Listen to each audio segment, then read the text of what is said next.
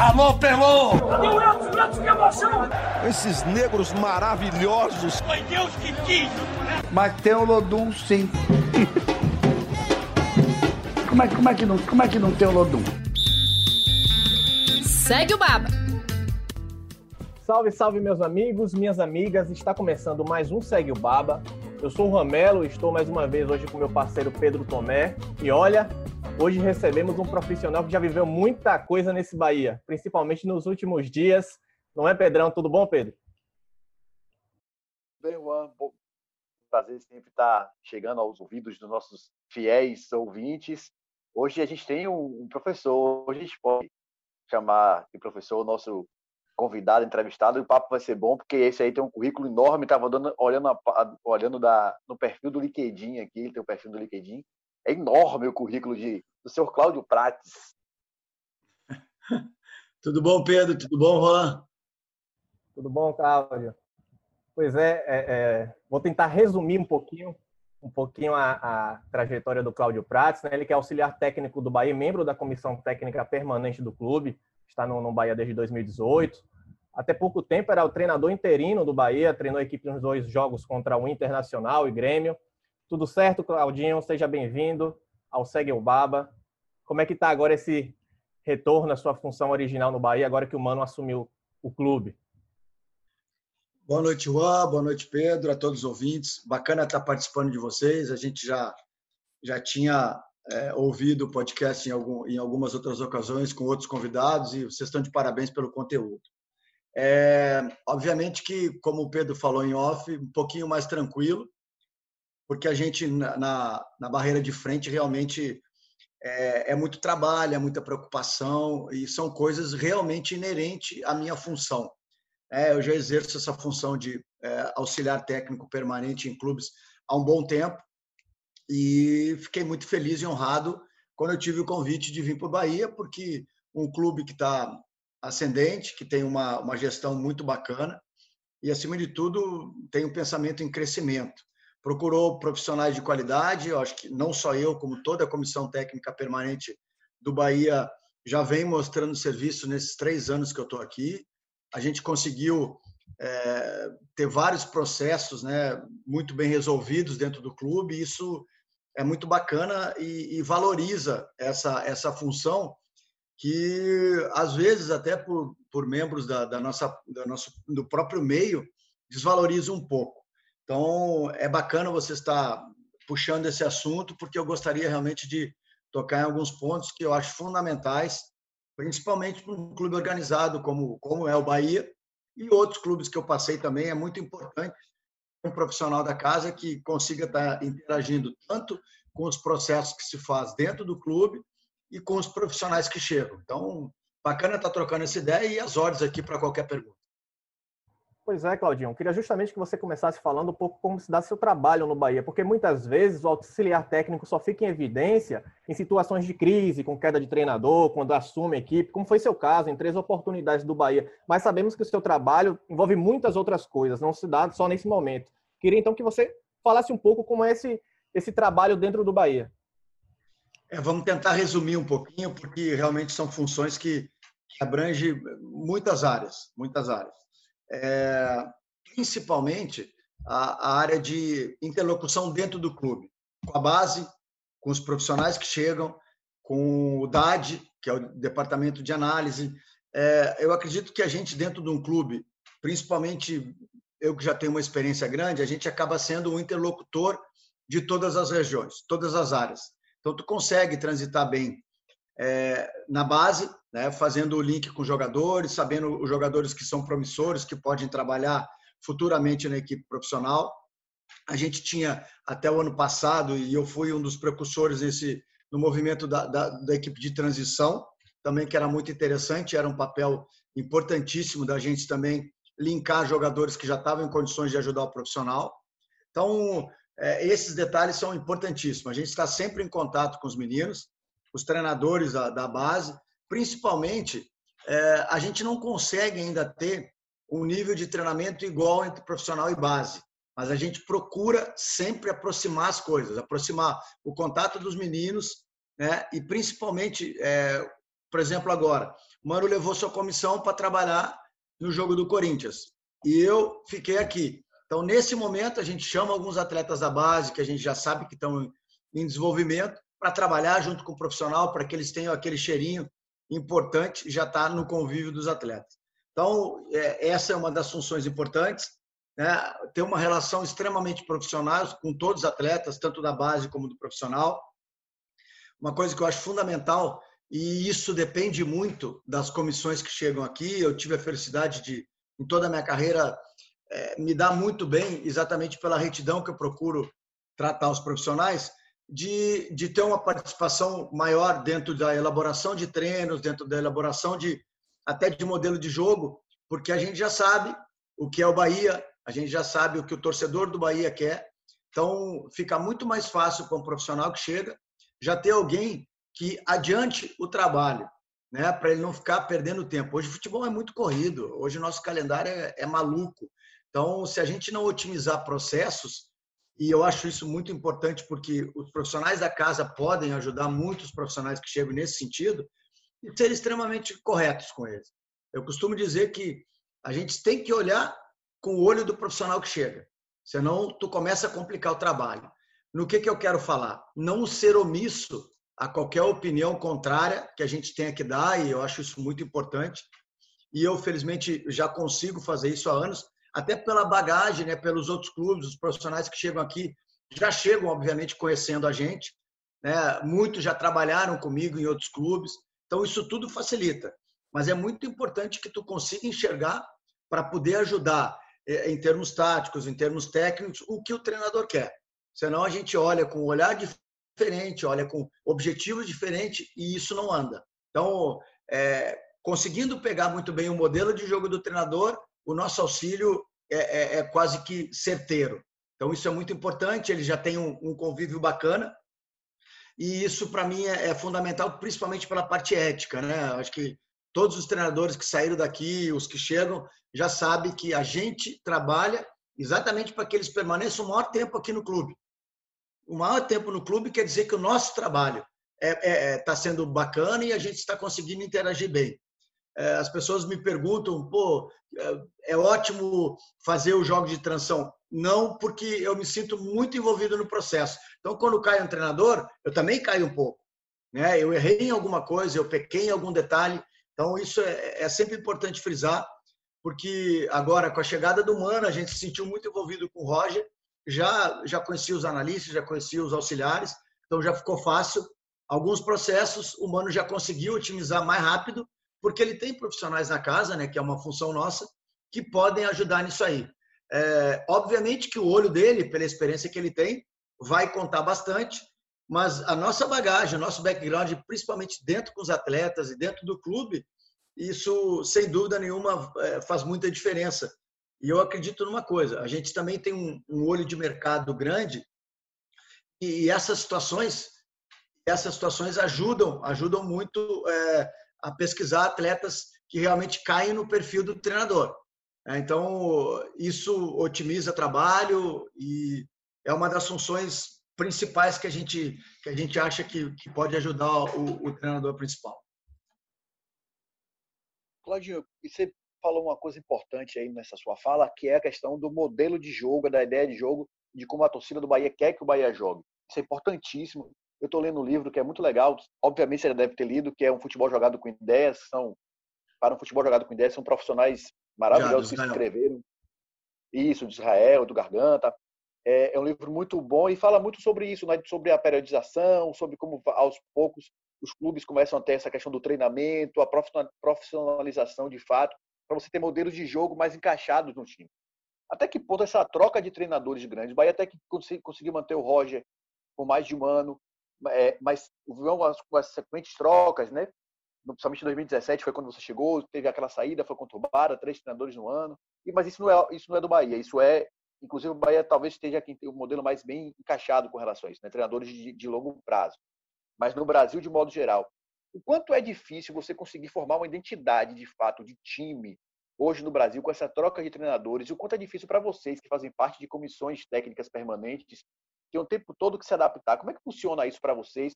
o, o, grau de adaptabilidade de vocês deve ser altíssimo, né? Como é que dificuldade isso se transforma para vocês no trabalho, no dia a dia? Isso, Pedro. Até vou contar uma, uma história bem recente, assim. É, eu tive um contato de um pessoal de Portugal que, que chama Descodificando o Treino.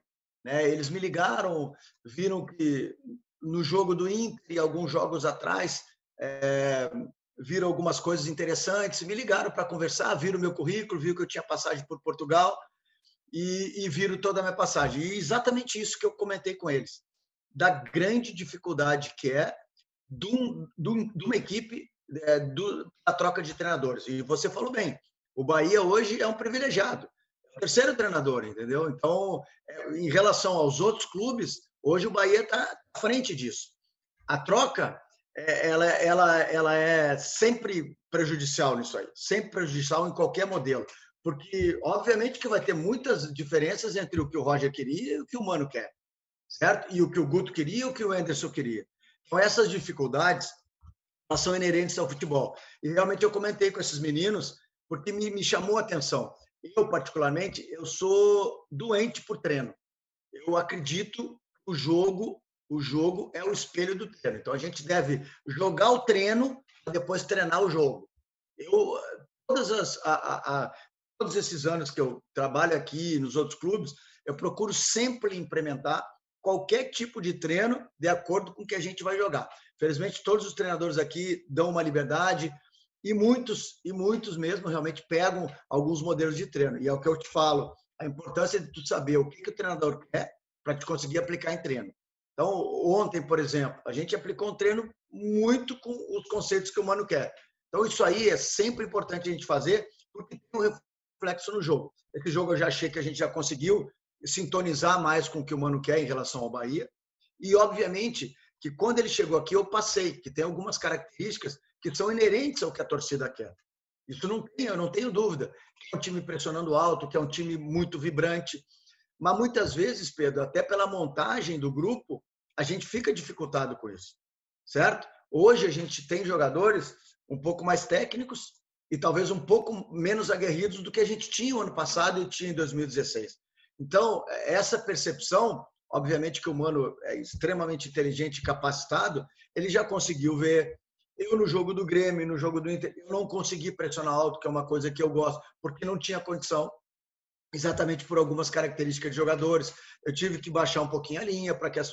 Então, esses detalhes a gente só vai conseguir realmente modular quando tiver um grupo e tiver uma sequência maior de trabalho. Isso, isso sem dúvida nenhuma. E eu explicando para esses meninos, né, com essas trocas de treinadores no, no Brasil, com, a, com, essas temporadas malucas, é muito difícil.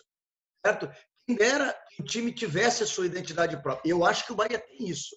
Mas mesmo assim, é, dificulta dificulta de um treinador para outro com trocas, então, então não é fácil. E é por isso que a gente pede um pouquinho mais de calma.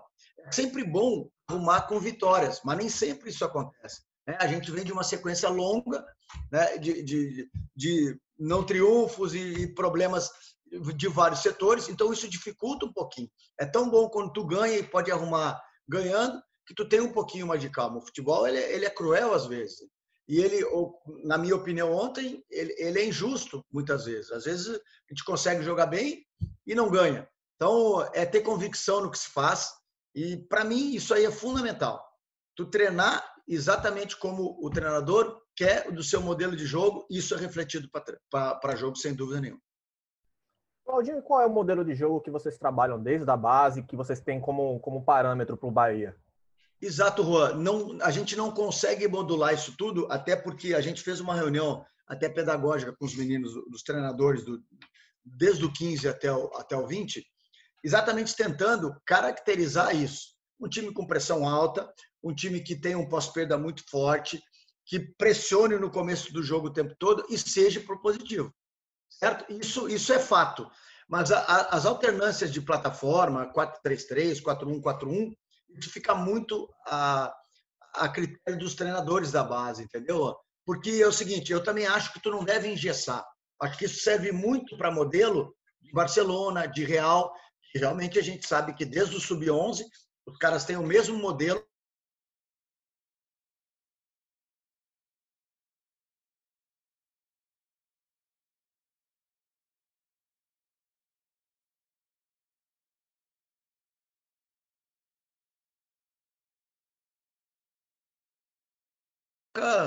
com seis meses o treinador, porque não ganhou um campeonato estadual. Então, não, ele não tem condição de fazer isso. Então, mas alguns tópicos importantes e eu acho fundamental na captação do atleta, né? Que tu consiga eleger características que esse atleta possa vir fazer alguma coisa que caracterize o teu modelo de jogo, né? Ser jogadores fortes, potentes, com velocidade. Então, se tu conseguir captar bem esses atletas, com certeza a gente vai conseguir encaixá-los em, em, um modelo que, que seja bacana e, e que seja a cara do, do que o time quer, do que a torcida quer, entendeu? Claudio, vamos sair, sair um pouquinho dessa da factualidade, vamos trazer um pouquinho mais para trás. Eu estava dando uma olhada aqui no seu, ali olhar no seu currículo, procurei uns vídeos aqui, eu vi um tal camisa 15 no Vitória na final entre Vitória e Paraná. Ele entrou no segundo tempo. Você jogou no cabeludo. Vitória, a gente não sabia. É, cabeludo. Eu descobri agora que você passou pelo Vitória no, no, naquela campanha de 92 e foi embora um pouquinho antes, não foi? Conta aí essa, essa sua passagem pelo, pelo Vitória como jogador. Foi. É, o professor Gainetti né, foi o treinador que me lançou é, no Inter de Santa Maria, onde eu fui fazer faculdade, estudar e comecei a jogar futebol lá. O professor Gainetti me lançou no profissional. Depois eu rodei muito é, em vários clubes e lá fui vendido para o Vasco e rodei. E acabei nos anos 90, ele assumiu e me, e me trouxe para cá. Aí tivemos passagem boa, bicampeão baiano e principalmente esse detalhe aí do acesso em, 92 contra o Paraná, né? Que foi uma frustração muito grande de não ter conseguido esse título aí, né? Mas foi foi bacana, é um clube que me deu me deu também a minha primeira a minha primeira oportunidade como profissional também na área da, da comissão técnica. Então é bacana quando tu, tu tem um, um reconhecimento, né? De dois gigantes, né? hoje no Bahia, extremamente feliz e também muito agradecido ao que eu tive de, de história como atleta né, e como comissão também, que eu também fui vencedor lá e, e conquistei títulos. Né? Hoje é importante estar aqui e muito feliz de estar, de estar honrando essa camisa do Bahia. O Claudinho, jogador, se fosse comparar alguém do elenco do Bahia para a gente ter um parâmetro assim, era parecido com quem? Quem era o Claudinho jogador? o jogador mais técnico, muito bom cabeceador, acho que essa é a maior virtude, com presença de área. É, um jogador mais habilidoso do que explosivo, eu deixa, pecava muito na, na parte física, não tinha isso como, como minha principal característica, mas um cara inteligente para jogar, que sabia, sabia usar bem a, essas características minhas aí e pequei um pouquinho de ter um pouquinho mais de dedicação né? Consegui até alongar minha carreira, né? fui até os 37 anos no mundo árabe, consegui alongar bem a minha carreira, e exatamente por ser um jogador que pensava bem o jogo, que tinha uma inteligência boa, ser técnico, não necessitava tanto da força. Né? acho que os jogadores que são mais técnicos, eles conseguem alongar um pouquinho a carreira, ainda mais na minha geração. Hoje não, né? Essa geração de hoje já tem a suplementação, o nutricionista, uma condição muito melhor de ser realmente um profissional na, na íntegra da palavra. Vou pedir desculpa, Juan, vou fazer só mais uma pergunta sobre esse passado. Como foi para o mundo árabe? Você praticamente desbravou, lá, foi um dos primeiros. Como foi jogar lá no mundo árabe, lá na década de 90? Bacana, Pedro, mas totalmente diferente de hoje, né? As pessoas brincam comigo, pô, passou seis anos lá, né? Deve estar tá cheio de dinheiro. Não, era desbravar, era, era realmente um pouquinho melhor do que aqui. E eu sempre gostei de ter essas experiências é, fora. Eu, como jogador, joguei na, em Portugal e joguei na Eslováquia. E eu tive uma passagem muito boa pelo ABC de Natal. Fui, hoje eu devo ser o quinto ou sexto artilheiro do clube. E um treinador da época lá, Ferdinando Teixeira, foi treinador até do Bahia, uma pessoa muito correta. Era treinador do América e foi para um grande clube lá do Catar, o Arabi do Catar, e me sustentou. Eu estava de goleador do, da Série B desse ano de 97, e ele segurou, segurou até que o ABC saiu da competição numa fase eliminatória e eu me transferi. E de lá, felizmente, no primeiro ano também fui goleador do Campeonato Qatari e aí fazendo um, um, bom ano, né, em, em, alguns clubes. Obviamente que o teu leque abre, porque o Golfo é, é muito pequeno, né? São seis países muito pequenininhos, então felizmente depois eu consegui jogar dois anos no Catar, no Kuwait, que foi realmente uma, é, uma, uma memória muito bacana, porque é, é, em dois anos eu consegui seis títulos, então o clube até hoje me liga, é, tem um carinho muito grande. E acabei a minha, a minha carreira na Arábia Saudita, que realmente é um dos países mais difíceis de se viver. Acabei não levando, não levando a família, né? E se tu observar, um dos meus filhos é o Malik. Né? O nome dele realmente é porque ele é made in Kuwait e nasceu aqui no Brasil. Então, é uma passagem muito bacana. Eu, eu agradeço muito a, a, esses anos que eu tive lá. E realmente lá, pelo tempo que a gente tem, a gente só treina à noite, né? Que naquela época muito mais do que hoje. Eles não eram profissionais inteiramente, eles trabalhavam, eles têm que trabalhar para o governo. Então, eu tinha muito tempo para estudar, fiz alguns cursos dentro da área de treinador e algumas coisas que começaram a me estimular para continuar na carreira depois. Então, eu sou muito grato, muito grato mesmo ao mundo árabe.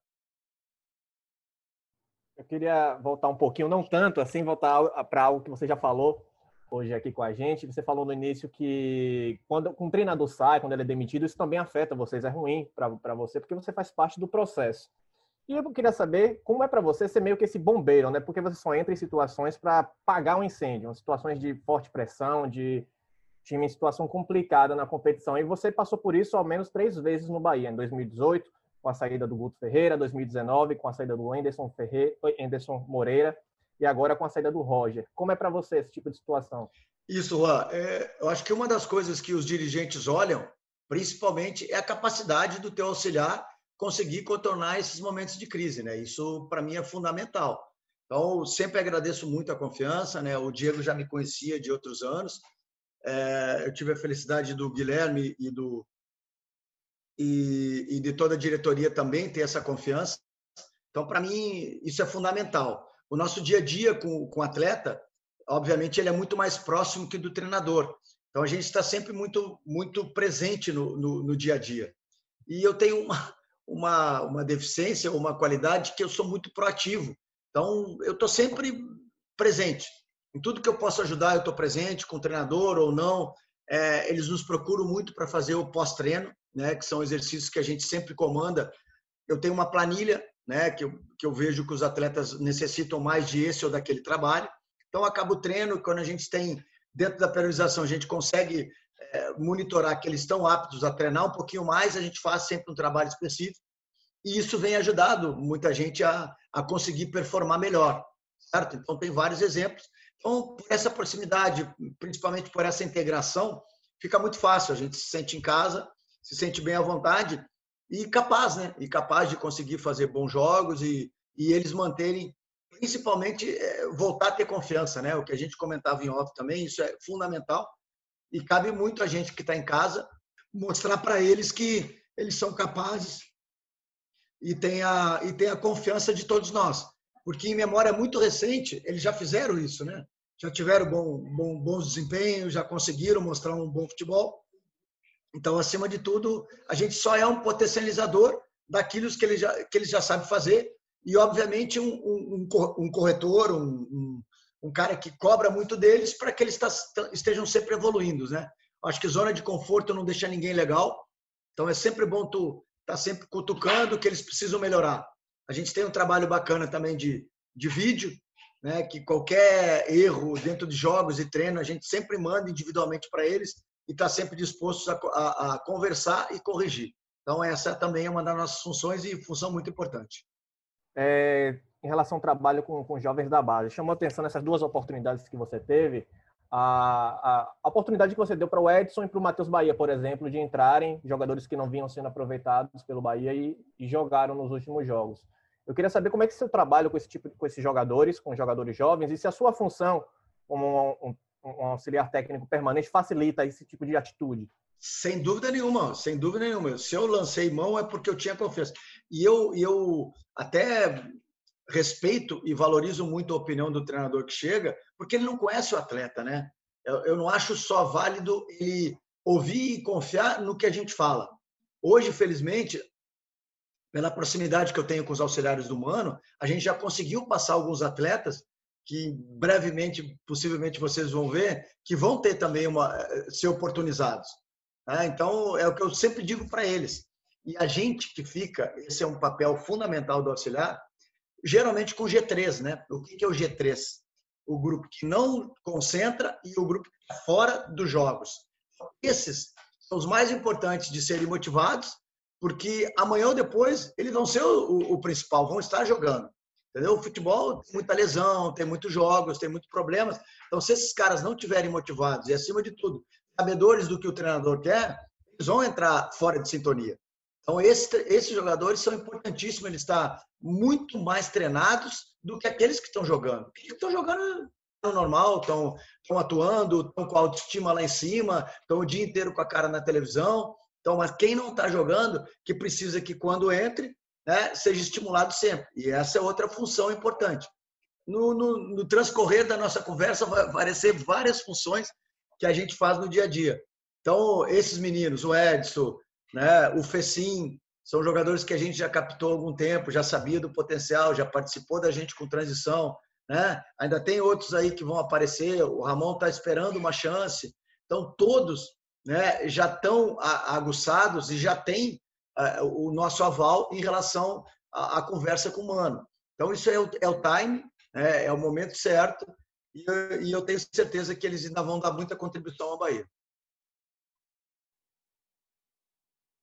Além desses jogadores aí, tem mais alguém, Claudinho, que já possa esperar, que o torcedor do Bahia já pode aguardar? Mais algum garoto aí? Então, Pedro, a gente está buscando. Ontem a gente fez um trabalho e buscou quatro meninos muito interessantes no sub-20, meninos que chegaram agora, né? E realmente essa pandemia atrapalhou demais o processo, demais, tanto de captação, da nossa observação. A gente conseguiu ter acesso, só, só para você ter noção, semana passada a base tá? porque tinham meninos que estavam com Covid, é, o nosso DM é, pediu para que a gente não tivesse muito acesso, exatamente, ou para não prejudicar eles, ou também a gente. Então, isso tudo complicou muito todos esses processos que a gente faz com mais naturalidade. Então, com certeza, a gente está trabalhando para isso, que, que a gente consiga logo, logo tá, tá oportunizando, que eu sempre falo para eles, eles são os responsáveis da gente oportunizar. Treinem bem, se concentrem bem, é, e que as oportunidades com certeza vão aparecer. É, é muito difícil, Claudio, manter essa garotada na linha hoje em dia com tantos, tantos atrativos. É, te confesso que é, tem vários problemas em relação a isso, muitos problemas em relação a isso. Falo da, até da minha época como profissional. É, as mídias, é, os, os procuradores, os empresários, as coisas realmente eram um pouquinho mais simples de se tratar. É, hoje, um menino com 17, 18 anos, ele já tem condição de estar né, num patamar muito alto, muito elevado, é, de cobiça de outros clubes e dele mesmo, até às vezes, infelizmente, mal com mais influências, não só de família, mas de, de procurador. Então, o Diego Serri sofre bastante com isso aí e a gente procura sempre colocar é, o, o, no lugar, que eu falo sempre, colocar no lugar que ele agradeça muito as oportunidades, que ele potencialize cada treino que ele fizer no profissional como se fosse o último, né? Porque hoje é muito mais fácil do tu puxar um menino da base e ele já jogar. Antigamente, realmente, essa maturação era um pouco mais longa. A gente dava oportunidade até jogadores mais veteranos em detrimento aos jovens, só que essa maturação deles hoje é muito mais cedo, é muito mais cedo. Hoje você vê a Europa buscando jogadores de 15, 16 anos aqui, para fazer uma base lá, para já jogar lá. Hoje a gente busca jogadores que estão ah, que a gente não conhece aqui no Brasil, que não passaram, e jogadores de alto nível. Então hoje a gente tem que ter um cuidado. É, é o que eu falo, a, a, captação nossa da base tem que estar tá muito aguçada para que a gente consiga pegar esses atletas e, e, potencializar no Bahia ainda. A gente já teve exemplos aqui, né? O Ramiro já foi, já voltou. Agora é um atleta que também a gente tem aí como como uma, uma, grande, uma grande esperança que ele possa nos ajudar muito. Então, hoje, realmente, a maturação do jovem é bem mais cedo e a gente espera que a gente possa ajudá-los nisso aqui também. Queria também agora falar sobre futuro também, Claudinho. Você que já treinou o Bahia de forma interina três vezes. Queria saber se tem, você traçou como meta ser um dia um treinador efetivo do, do clube. Como é que esse, você pensa seu futuro no, no Bahia? Boa, eu tenho, eu sempre digo para todos que passo e, e infelizmente as pessoas me conhecem, é, exatamente por esse lado. Eu sou extremamente feliz com, com a minha profissão de auxiliar técnico. É, eu passei um tempo sendo auxiliar técnico do Divanildo Oliveira, né, que é uma pessoa que eu devo muito, é, porque é um cidadão, é um ser humano fora de série, é um profissional extremamente vencedor, é um nordestino retado, retado, um homem, um homem que eu fiz opção de trabalhar com ele exatamente para me identificar com, com isso, porque quem trabalha com ele ou é reto ou não trabalha. Então isso aí me credenciou muito dentro do meio do futebol. E logo depois que eu no América Mineiro que eu trabalhei seis anos, é, eu pedi para ficar no clube porque eu achei que o clube também estava em crescimento e hoje é uma realidade, a gente pode ajudar muito no processo de crescimento do clube, e pedi para sair é, de auxiliar dele. No resto, toda a minha carreira foi como auxiliar técnico do clube. Né? E felizmente eu alcancei o Palmeiras, que na minha opinião hoje é a melhor estrutura do, do Brasil. E hoje, muito feliz no Bahia por estar com uma estrutura que chega próxima. É, isso, há algum tempo atrás, parecia é, inalcançável certo? Hoje você vai no CT do Bahia, você se sente realizado. Eu te confesso que eu tinha medo por distância, por localização, mas hoje você entra no CT do Bahia, você se sente em casa, se sente com uma vontade de trabalhar imensa e com uma estrutura fantástica e com profissionais fantásticos trabalhando. Então isso me deixa, enquanto eu tiver conseguindo produzir, conseguindo ser, como eu falei, proativo dentro da minha função, sem problema nenhum. Eu não descarto um dia vir a ser treinador, porque a idade chega, né? A idade chega e essa, e essa proatividade que um auxiliar técnico tem, e felizmente eu ainda tenho, por saúde, por estar sempre praticando esportes, ela vai acabar.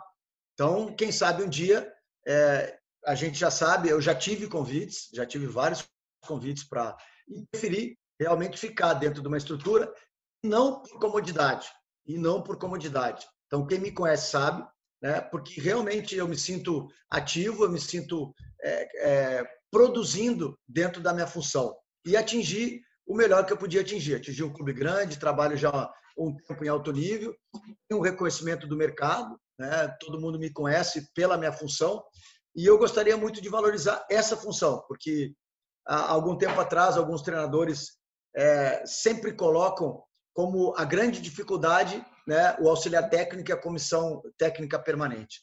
Acho que em todos os setores da vida você tem mau caráter, você tem coisa ruim, você tem situações difíceis, em todos os setores da vida, mas nunca tu pode generalizar. Então, eh, ouvi várias declarações positivas e negativas de treinadores que tiveram problemas, entendeu? Eu acho que o treinador que tem confiança no seu trabalho, ele chega sem sombra, ele chega sem problema nenhum e chega sem pé atrás. Aqui, ele sempre vai encontrar pessoas extremamente capacitadas e, acima de tudo, querendo ajudá-los, em todos os sentidos em todos os sentidos. É o que eu falo. Se o Mano ficar 10 anos aqui, eu vou me sentir um vencedor. Exatamente por isso. Porque ele sabe que pode confiar, porque ele sabe que pode ter gente que vai ajudar. E de qualquer maneira, a função, se ele cair, eu que vou assumir. Isso é muito real. Não tem problema nenhum. Mas é, é, é, essas coisas eu deixo muito claro e eles sabem disso, até pelo, pelo meu passado no futebol. Então, um dia posso vir a ser treinador efetivo. E já avisei: o dia que eu for um treinador efetivo, acabou auxiliar né? Porque eu não acho legal tu, tu transitar em várias funções. Eu não acho legal, tá? Porque parece que tu tá segurando emprego. E é uma coisa que eu não faço na vida é segurar emprego. Se hoje o Bahia me, me contrata e me dá o emprego, me dá o sustento da família, é pelo meu trabalho, único e exclusivamente por isso, não para me segurar emprego. E o, o futuro treinador Cláudio Prates, além do mestre Giva, usa quem mais como exemplo para ser o treinador?